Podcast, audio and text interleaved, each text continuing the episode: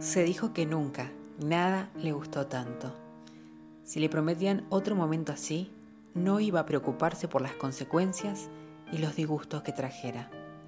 ¿A quién se le hubiera ocurrido que el día de llegar se pasaría por toda la plata con una chica lindísima y a la noche tendría amores con otra, no menos linda, casada y, por si fuera poco, madre de dos hijos, instruida y joven?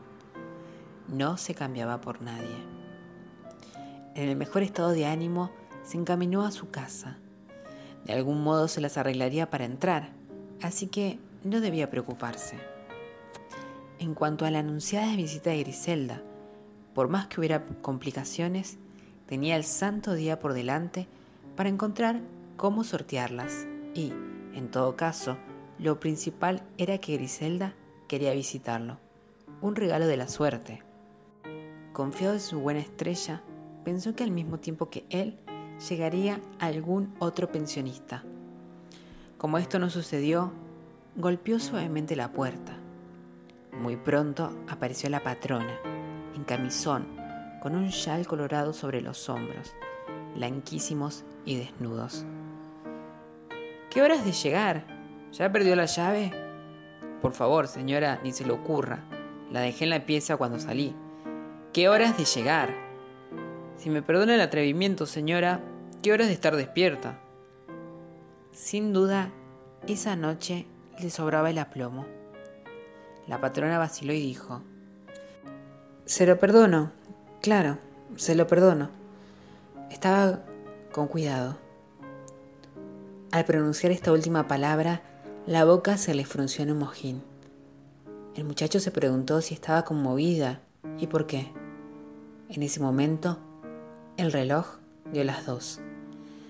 La verdad que es tarde. Hasta mañana, señora. Hasta mañana, hijo mío. Ya es hora que estemos los dos en la cama. Nunca había pensado que la gente de la ciudad fuera así.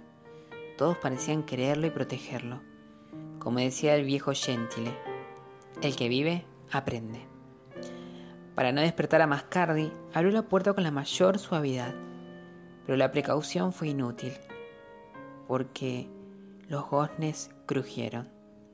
Tomando las cosas en broma, pensó que para la noche convendría comprar una lata de aceite y echar unas cuantas gotas en varias puertas de la casa. ¿Qué horas de llegar? rezongó Mascardi. Créeme que no me arrepiento, contestó. Ni me reconozco, se dijo. Estoy pisando fuerte. No sé qué tengo. Por de pronto, no todo lo que había pasado esa noche facilitaba las cosas para la siguiente. Que la patrona se mostrara tan buena cuando él planeaba algo que le iba a disgustar era más bien molesto.